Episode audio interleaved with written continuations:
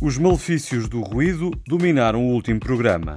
A subida de volume tem consequências, por vezes dramáticas. A Organização Mundial de Saúde diz que provavelmente nós teremos cerca de 10 mil mortes prematuras por ano na Europa uhum. devido à poluição sonora. Os meus netos falam uma altura que é só partir a cara.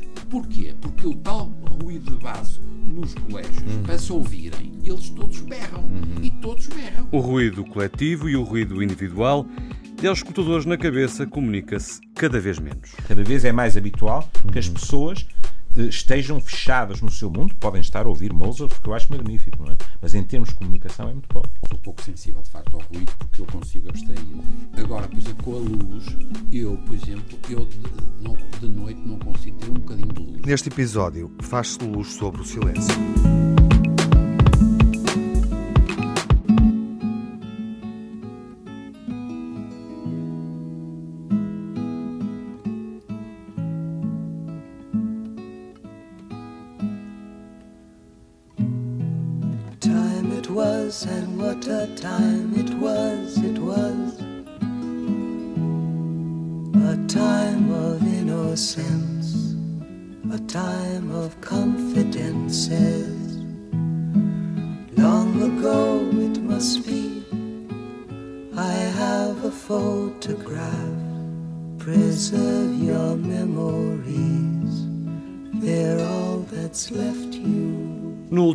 Programa falamos sobre os malefícios do ruído e o isolamento a que nos votamos quando pegamos, por exemplo, nos auscultadores e escutamos pela rua forma música ou quando escutamos um podcast como este. O Old Friends hoje vai passar do ruído ao silêncio. O silêncio muitas vezes entendido como meditação, um recolhimento connosco, uma forma de nos abstrairmos do mundo. Uhum.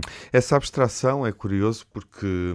Uh sugere-me um lugar muito silencioso e ele tem sido falado. Há uma série da HBO, eh, não sei se se aperceberam, ehm, que é Chernobyl, eh, que suscitou de repente nos últimos meses, portanto é algo muito atual, muito urgente, eh, uma, uma tendência, como se diz, uhum. no turismo.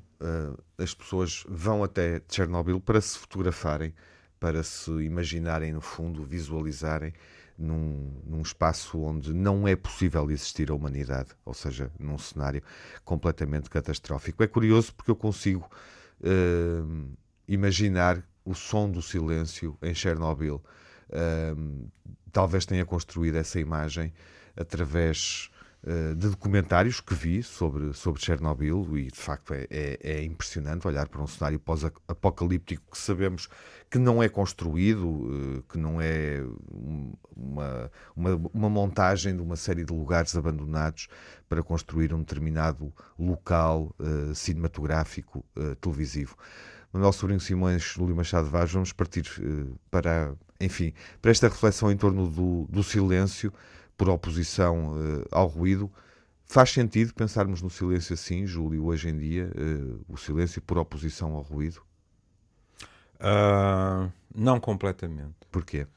Por uma razão. Uh, este programa chama-se Old Friends e quero uh, aqui prestar um esclarecimento, porque muitos dos que nos ouvem, e fico muito grato, perguntaram-me que diabo, não era mais simples chamar velhos amigos, tem que ser em inglês.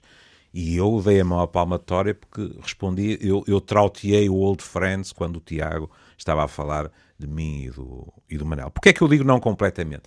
Em princípio, sim, mas pegando exatamente, uhum. voltando ao local do crime, uhum. há uma famosa canção de Simon e Garfunkel claro. que se chama The Sounds of Silence. De 1964. Pronto. Sim. Não há nada como profissional à nossa frente.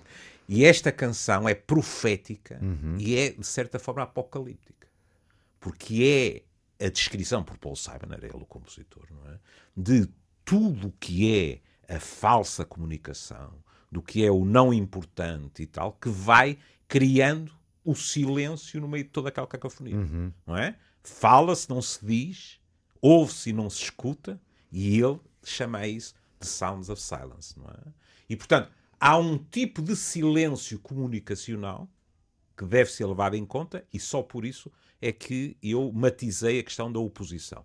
Mas, pondo isto de parte, podemos lá voltar se vocês quiserem, nós notamos cada vez mais que, uh, até em termos terapêuticos, não é por acaso que há cada vez mais gente em técnicas de yoga, meditação em geral, etc. E é a busca desse isolamento e de conseguir algo através desse silêncio.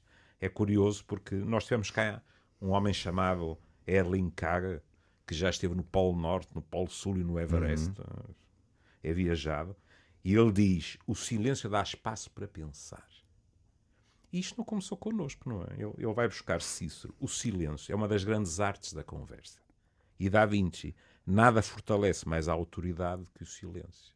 Portanto, o silêncio e as suas potencialidades vêm muito de trás, vêm dos clássicos, no fundo. Sim, claro. Uh, eu tinha, tinha referido Chernobyl, foi curioso tu, uhum. tu uh, enfim, nessa citação levares uh, eh, levares a nossa imaginação para outros lugares, eu tinha pensado em Chernobyl por causa da presença humana, era mesmo esse o contraponto. Isso também tinha a ver com a, com a canção do, do Simon e Garfunkel, que num determinado verso diz que, e, e isto é, é perturbador, Manuel Sobrinho Simões, diz que o silêncio é um cancro. Isso tem a ver com a explicação que o Júlio estava a, fa a, fazer. Pensarmos que de facto o silêncio é um cancro é, é uma, é uma ideia extremamente violenta, mas ela. E, e é isso foi. Verdade. Isso foi é? escrito é uma metáfora, em... É uma metáfora Sim. até. É uma metáfora muito uh, exagerada. Violenta. E é engraçado que eles estão, estão a falar na Chernobyl e, e, estão a falar em cancro e a situação, eh, ela passou-se na Ucrânia, aquilo, os, os ventos eram estavam na, no, no fundo na fronteira entre a, a, Ucrânia e a Bielorrússia e quem teve os problemas foram os tipos da, da Bielorrússia. De resto, não é por acaso que todas estas, estas implantações de coisas nucleares são sempre na, no, na, na, fronteira e sempre com a possibilidade da gente dos ventos. dos ventos. Isso é geral em todo, em todo o mundo.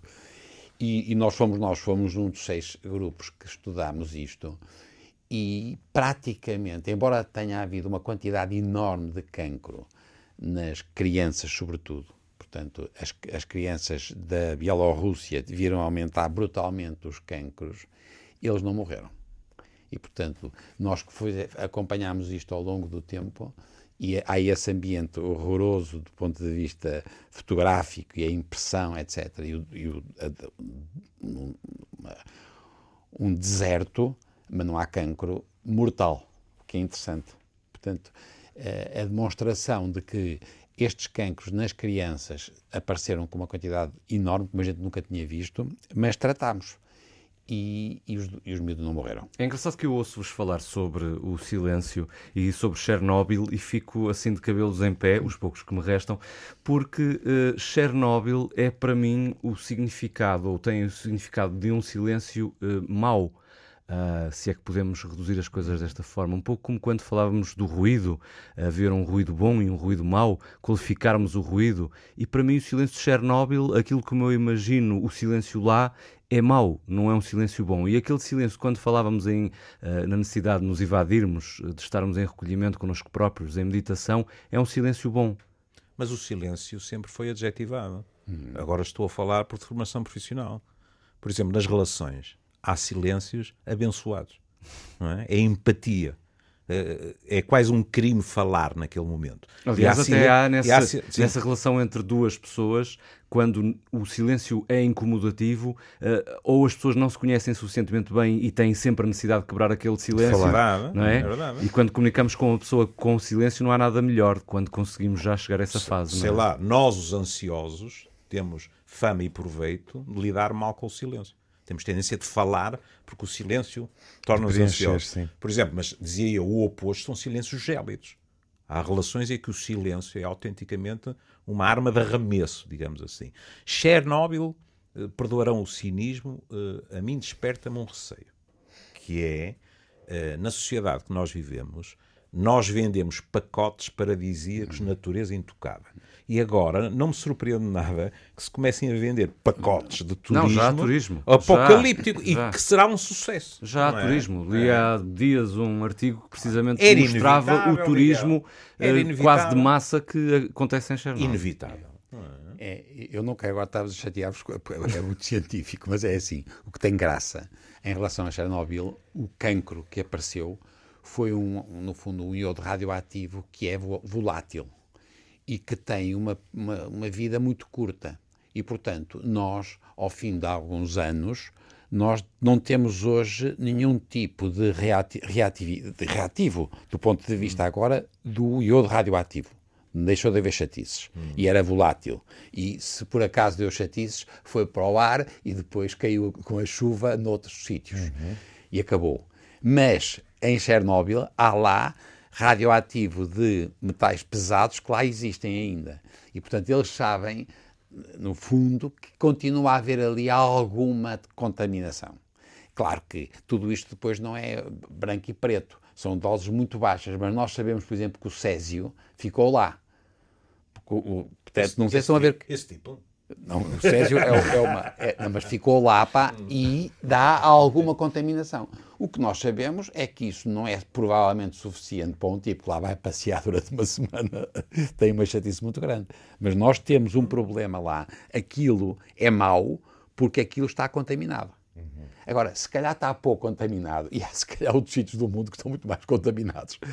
Este aqui tem, é uma experiência única, reparem, é uma experiência, é a primeira vez que há uma experiência de cancerização num momento X. Quer dizer, nós temos sempre as pessoas, quando aparece o, da, o cancro da mama, ou da, ou da próstata, ou isto, ou daquilo, daquilo outro, eles aparecem, mas não sabemos quando é que começou.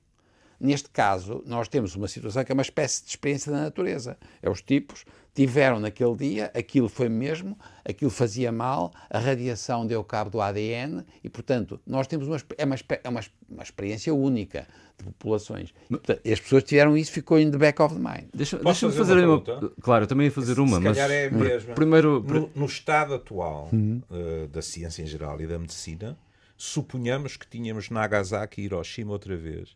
Teria havido muito mais gente a sobreviver dos poucos que não foram logo, não é? O que é que tu achas? É, era muito diferente, porque os cancros de, de, das bombas nucleares Sim. não são de iodo radioativo. E, portanto, eles têm, por exemplo, tiveram foi leucemias. Ah. Porque a radiação é outro tipo de radiação.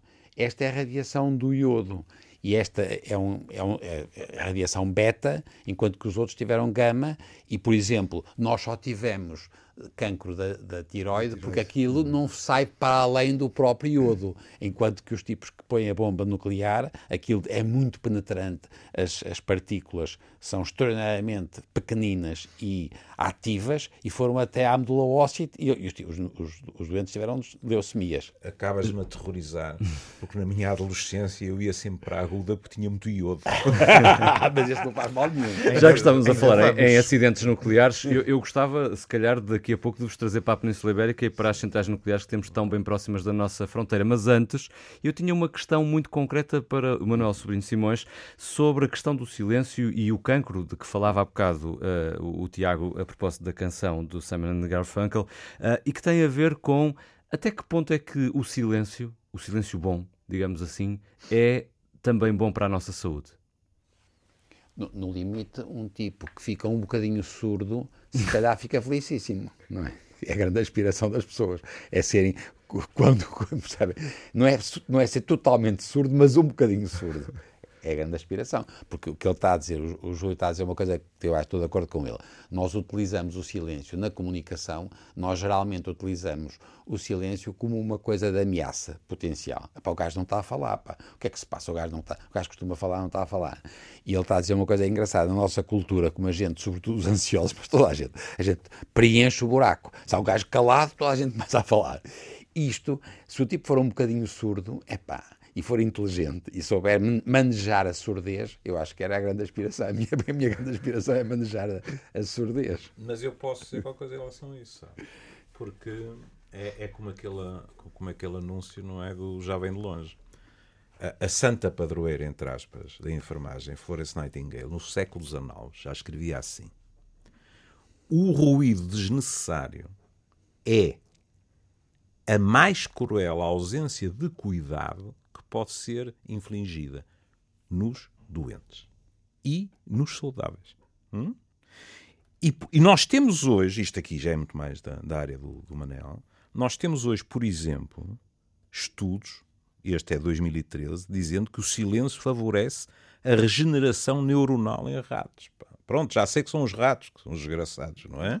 Mas, na realidade, nas mais diversas áreas, por exemplo, há estudos a dizer que no silêncio é mais fácil a restauração dos níveis de atenção por causa do córtex pré-frontal estar a ser deixado mais em paz. Portanto, estamos. Não é esta. E se calhar eu há pouco uh, induzi as pessoas em erro. Não é esta noção de nós entramos em meditação, ficamos muito mais calmos, isso relaxa-nos, por exemplo, a tensão arterial, o stress, etc. Não é só isso. Há coisas em termos daquilo que é o biológico que eles hoje em dia dizem que já podem provar.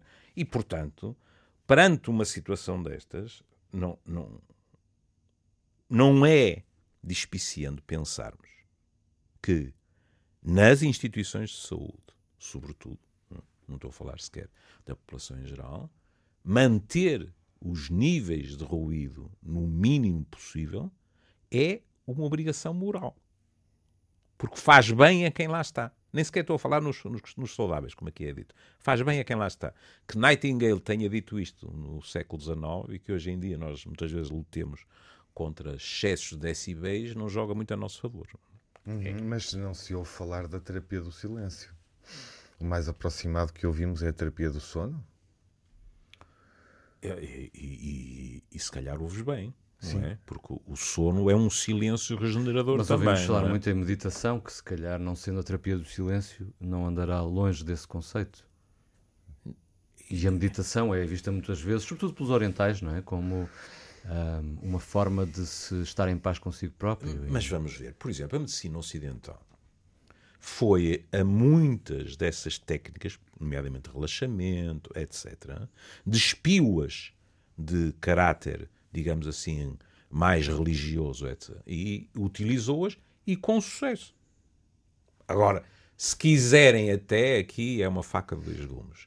O velho Freud, quando põe a pessoa no divã com pouca luz e sem estímulos, pouca luz, pouca luz, sem estímulos auditivos, o que é que está a fazer? Está a tentar pô-la numa situação mais favorável uhum. para que ela consiga entrar dentro de si mesma. Na realidade, Sim.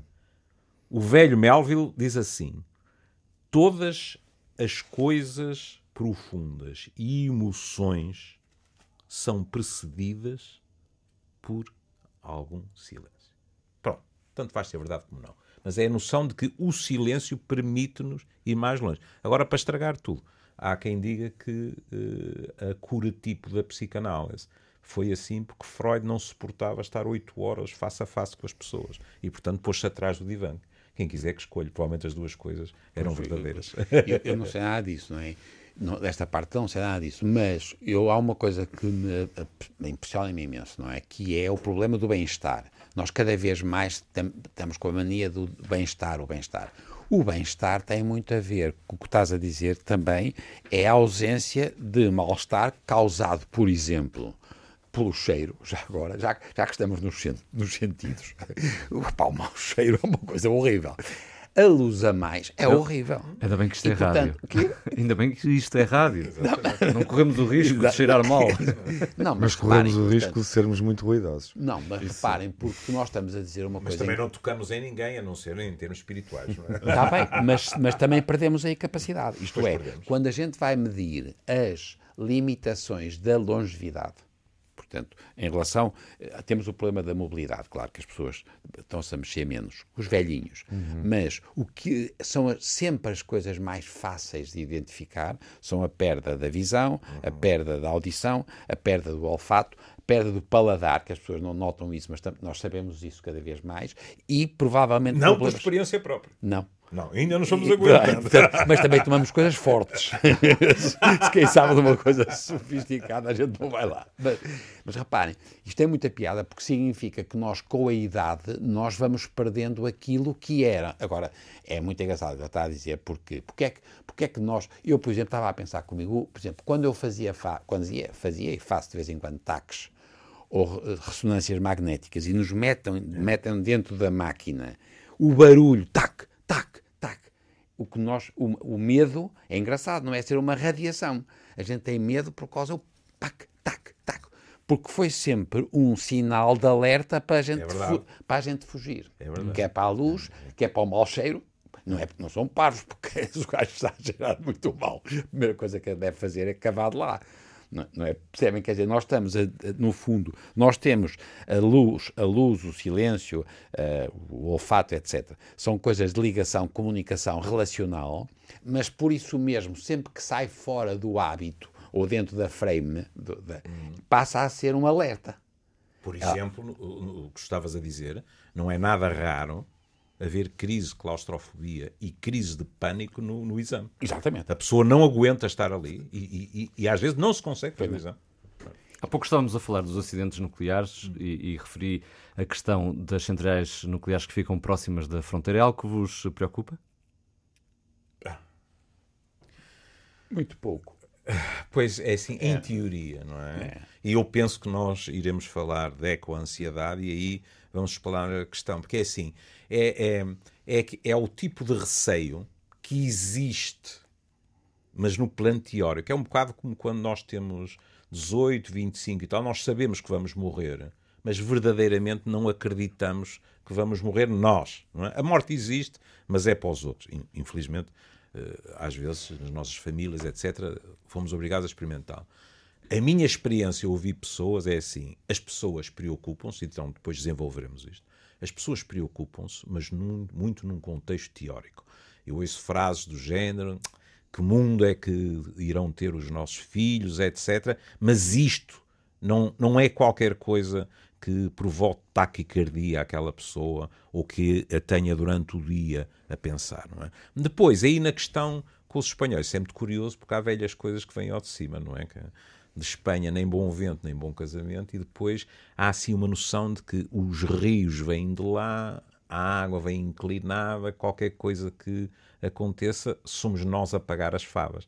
Portanto, de vez em quando também há assim um resquício. Eu referi isto porque é curioso, porque estive há, há, há pouco tempo numa zona de fronteira hum. e não tinha a noção de que aquelas populações que vivem junto à fronteira Sim. são muito conscientes desse problema e até acham que os problemas de saúde que muitas vezes acontecem acontecem naquelas zonas têm a ver com mas as é inevitável nucleares. mito ou não mas depois, isso é inevitável não mas é mito é mas, pois mas temos um problema da poluição Claro. Mas, no, mas não é o nuclear. Quer dizer, mas aqui, temos aqui, um problema gravíssimo. Aqui há um ou dois anos estávamos a discutir uh, as linhas de, uh, elétricas e a malta a dizer por aqui não passa nada. E os telemóveis, isso é inevitável, não é? Dizer, depois acontece, é o medo. É exatamente o que disseste, Miguel. Acontece qualquer coisa e qual é. As pessoas veem as notícias, vamos ser justos. As pessoas veem as notícias. Uh, central, isto, etc, etc. E agora, de repente, há dois casos de cancro. Nós podemos querer mal às pessoas que elas, que elas Se calhar no limite, até podem ter alguma razão, não sei. Mas querer mal, porque nós somos um animal que procura imediatamente uma explicação causa e efeito. E essa está-nos a ser dada de bandeja. É, não. E não há, não há nenhuma evidência que seja um risco maior do que, por exemplo, outro tipo de barragens, por exemplo por estranho que pareça, tudo quanto é nuclear, por razões que têm a ver com a, com a ciência e o medo e, a, e, e, o investimento da sociedade, não há. É a mesma coisa de resto agora com a, com a aviação. A gente foi vendo, a, aviação cada vez é mais segura nos aviões grandes. Mesmo com a chatice destes dois caíram, isso que a gente aumenta é só as, os desastres com as avionetes, que é uma coisa engraçada. Cada vez morremos menos, é verdade, nos, é percebem? Porque nós temos controle de qualidade e o nuclear é muito controlado. Por exemplo, em relação aos aviões, pronto, isto é. Isto já não é a Associação Livre, é a Associação Libérrima. É em voo. É, é, é, muito engraçado, porque eu estava outro dia a ler um livro que, que se chama O Doente Digital, depois eu te emprestar isso, acho que vais adorar, uh, em que ele chama a atenção para uma coisa. É um, é um caso prático em que um rapazito levou com uma dose de um medicamento cavalar não é? E esteve, desculpe o termo, para bater a bota. E depois foi-se ver o que é que correu mal naquilo. Correu mal naquilo várias coisas. Uma delas, fascinante, é que nós temos tendência hoje em dia a confiar mais na máquina do que em nós. Pronto. E tinha havido um erro, e depois ninguém tinha. Mas ele chama a atenção para outra coisa, que é em determinadas unidades hospitalares há tantos sinais de alarme que as pessoas já não ligam. Porque a maior parte deles não tem importância nenhuma. No meio daquilo tudo vem um, e ele, pensando nisso, médico, foi falar com a gente da aviação, porque pensou, mas os acidentes. E uma regra que ele encontrou foi, aparentemente, abaixo de 10 mil pés ou metros, já não, não sei como é que isso é medido, na cabine só se fala do que é estritamente indispensável para a aterragem, ponto final, parágrafo. E ele mostrou o que acontecia numa unidade de cuidados intermédios ou intensivos e numa urgência em termos de, de informação. E o fulano da Boeing ficou aterrorizado e disse: como é que eles conseguem funcionar com tantos alarmes? A resposta é triste. É que, não havendo uma hierarquização, a partir de uma certa altura, a experiência está feita. Por exemplo, as enfermeiras já nem ouvem os alarmes. São indiferentes. Se no meio daquilo cai um que é daqueles importantes, pronto, dá chatice. Voltando ao silêncio, ahm, qual é o vosso lugar silencioso ou como é que imaginam um lugar silencioso? Só para concluirmos este O episódio. meu é Cantelães. Eu também no fim de semana, a ler. A ler? Porque eu preciso de ter silêncio para ler. E em qualquer sítio, não é? Quer dizer, desde que eu possa ler, significa que o, o nível de silêncio é suficientemente bom para não me estar a dar cabo da vida. Eu consigo não fazer nada mesmo. Eu não. Já agora o teu, Tiago. Eu não consigo, eu não consigo, eu, não, eu nunca estou parado a pensar. Estou sempre a fazer qualquer coisa. Tenho, é engraçado, agora estou a pensar, nunca tinha pensado nisso. Porque raio é que eu não.